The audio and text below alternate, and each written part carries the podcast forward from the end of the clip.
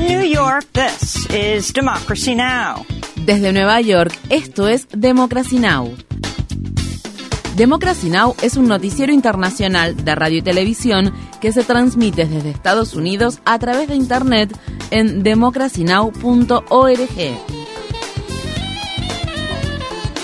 Welcome to Democracy Now!, democracynow.org.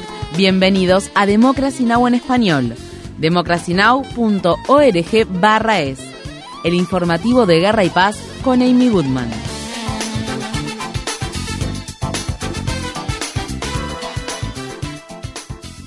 El presidente de Estados Unidos, Joe Biden, dijo este jueves que indultará a todas las personas condenadas por posesión simple de marihuana según la ley federal, en lo que constituye un paso importante hacia la despenalización del cannabis en el país. Biden anunció el plan en un video publicado en las redes sociales. Estoy anunciando un indulto de todos los delitos federales anteriores de posesión simple de marihuana. Hay miles de personas que fueron condenadas por posesión de marihuana, a la que se les puede negar empleo, vivienda u oportunidades educativas como resultado. Mi indulto les quitará esa carga. El mandatario estadounidense también pidió a los gobernadores de los estados que indulten a las personas declaradas culpables de cargos relacionados con la marihuana a nivel estatal, donde se producen la mayoría de las condenas. La organización Drug Policy Alliance calificó la medida de Biden como un buen primer paso, pero agregó, sin embargo, esperamos que el gobierno de Biden dé un paso más allá y elimine por completo a la marihuana de la lista de sustancias controladas según las leyes federales. Visite democracynow.org barra para ver la entrevista que mantuvimos con la directora de Drug Policy Alliance, Cassandra Frederick. En Ucrania, el número de muertes por los ataques con misiles ocurridos en la ciudad de Zaporilla ha aumentado a 11 después de que los equipos de rescate encontraran más víctimas de entre los escombros de un complejo de apartamentos de cinco pisos que este jueves fue destruido por un bombardeo ruso. Un total de 21 personas sobrevivientes fueron rescatadas del lugar de la explosión. El presidente ucraniano Volodymyr Zelensky dijo que la cifra de fallecimientos aumentó después de que las Fuerzas Armadas rusas lanzaran otro bombardeo sobre los equipos de primera respuesta que acudieron al sitio, una táctica conocida como ataque de doble impacto.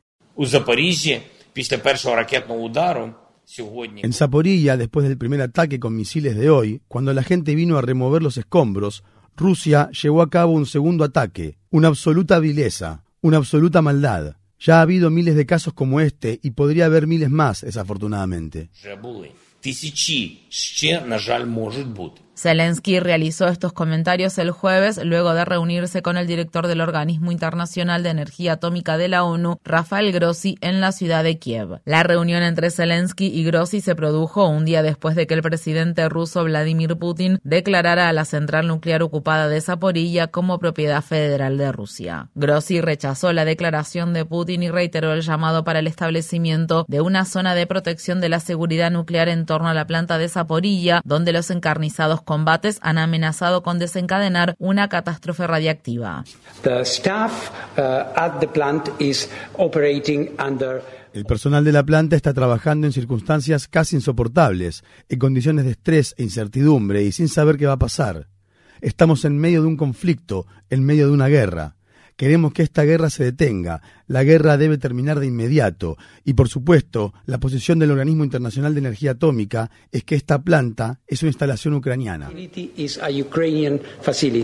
El presidente de Estados Unidos, Joe Biden, advirtió que el mundo enfrenta la amenaza de un armagedón o apocalipsis si el presidente ruso Vladimir Putin decide usar armas nucleares en Ucrania. Biden habló este jueves por la noche durante un evento de recaudación de fondos a beneficio del Comité de Campañas Senatoriales Demócratas que se celebró en la casa de James Murdoch, hijo del magnate de los medios Rupert Murdoch. En declaraciones que fueron ampliamente difundidas por la prensa, Biden dijo, por primera vez desde la crisis de los misiles de Cuba, tenemos una amenaza directa del uso de armas nucleares y, de hecho, las cosas continúan por el camino que van. Putin no está bromeando cuando habla sobre el potencial uso de armas nucleares tácticas o de armas químicas o biológicas porque sus Fuerzas Armadas están rindiendo por debajo de lo esperado. El Premio Nobel de la Paz de 2022 se otorgará al activista por los derechos humanos bielorruso Alex Bielyatsky, actualmente encarcelado, así como a la organización rusa Memorial y a la ucraniana Centro para las Libertades Civiles. El Comité Noruego del Nobel anunció los ganadores del Premio Nobel de la Paz de este año en una ceremonia que se celebró este viernes por la mañana en la ciudad de Oslo. Han hecho un esfuerzo extraordinario para documentar los crímenes de guerra, las violaciones a los derechos humanos y los abusos de poder. Los tres ganadores han demostrado el importante papel que la sociedad civil desempeña en la lucha por la paz y la democracia.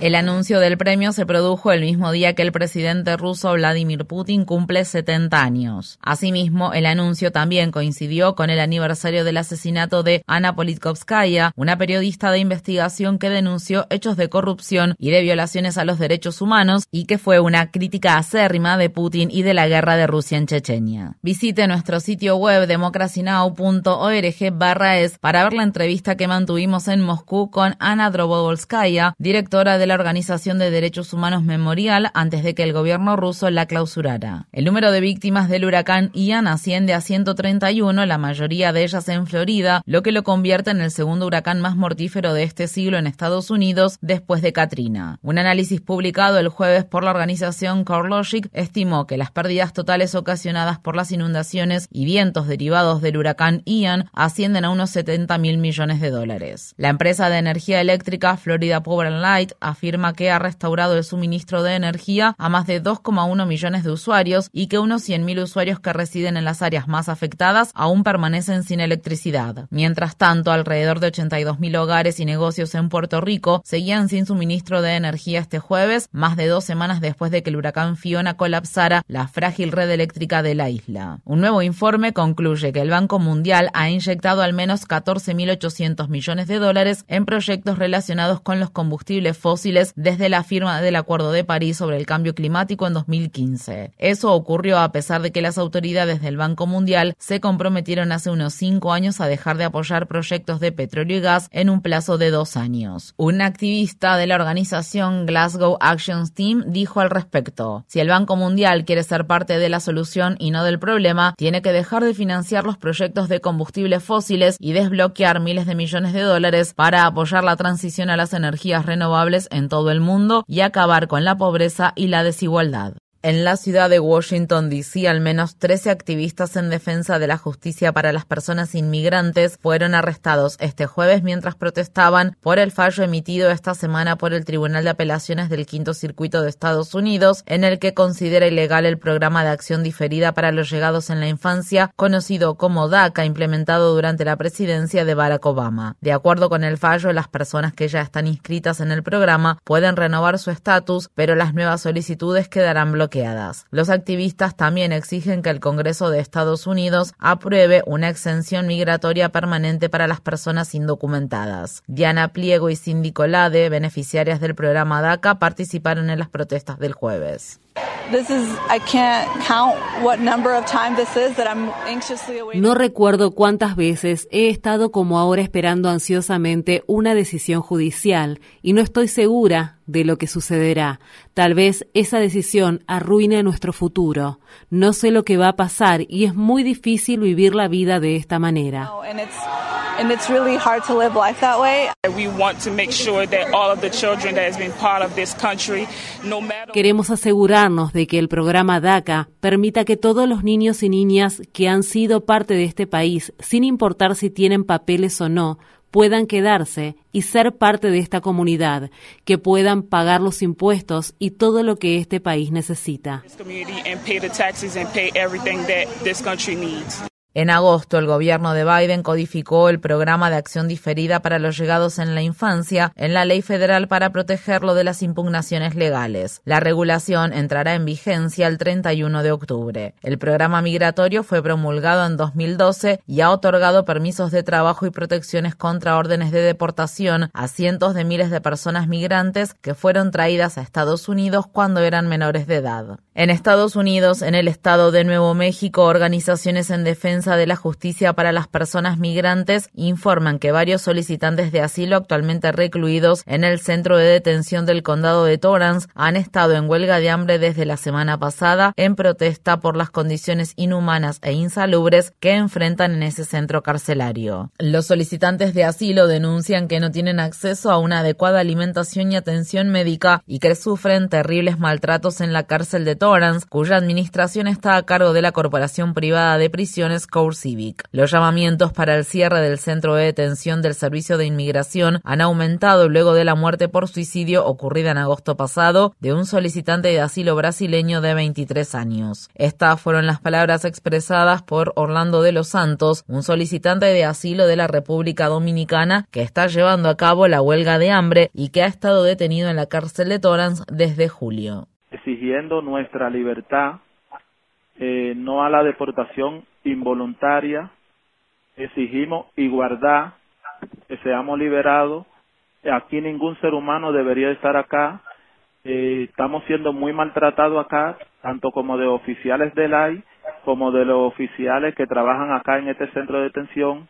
En la sede donde estoy, cuando llueve se mete el agua, está llena de mosquitos, eh, la comida eh, muchas veces llega cruda. La ciudad de Rochester, estado de Nueva York, acordó pagar 12 millones de dólares a la familia de Daniel Prud, un hombre negro que murió a manos de la policía en marzo de 2020. Prud falleció de asfixia después de que agentes de la policía de Rochester lo esposaran mientras estaba desnudo, le pusieran una capucha en la cabeza y presionaran su rostro contra el suelo helado durante dos minutos mientras se arrodillaban sobre su espalda. En 2021, un gran jurado decidió no presentar cargos contra los policías involucrados en la muerte de Prud. La familia de Prud presentó una demanda hace dos años. La ciudad de Rochester no ha admitido ninguna responsabilidad en la muerte de Prud y no ha pagado ninguna indemnización por daños punitivos. En Nueva York, un juez federal ha bloqueado partes importantes de una ley estatal que restringe quién puede portar armas de fuego de manera oculta en espacios públicos. El juez federal de distrito Glenn Sadevi dictaminó el jueves que los intentos del Estado de Nueva York de prohibir las armas en los llamados espacios sensibles, entre ellos escuelas, bibliotecas, museos y teatros, violaban el derecho constitucional de portar un arma de fuego con fines de defensa propia. La fiscal general del Estado de Nueva York, Leticia James, anunció que apelará el fallo. En México, al menos 20 personas murieron en el estado sureño de Guerrero después de que hombres enmascarados irrumpieran el miércoles en el ayuntamiento de la ciudad de San Miguel Totolapán y abrieran fuego durante una asamblea organizada por el alcalde de esa ciudad. El alcalde de San Miguel Totolapán, Conrado Mendoza, fue una de las personas asesinadas, así como también su padre, quien también fue alcalde de esa ciudad. Según se informa, los atacantes pertenecían a un grupo local de narcotraficantes que está en disputa con un grupo rival. Se están investigando los pormenores del tiroteo. En Londres, miles de simpatizantes del fundador de Wikileaks, Julian Assange, planean formar una cadena humana frente al Parlamento británico este sábado para exigir que el Reino Unido cancele los planes de extraditar a Assange a Estados Unidos, donde enfrenta cargos que podrían llevarlo a la cárcel de por vida. Los partidarios de Assange en Estados Unidos también llevarán a cabo este sábado una manifestación similar cerca de la sede del Departamento de Justicia en la ciudad de Washington, D.C., en la que exigirán que el gobierno de Biden desista de enjuiciar a Assange por cargos de piratería informática y por 17 cargos de violación de la ley de espionaje. Si es declarado culpable, Assange podría enfrentar una condena de hasta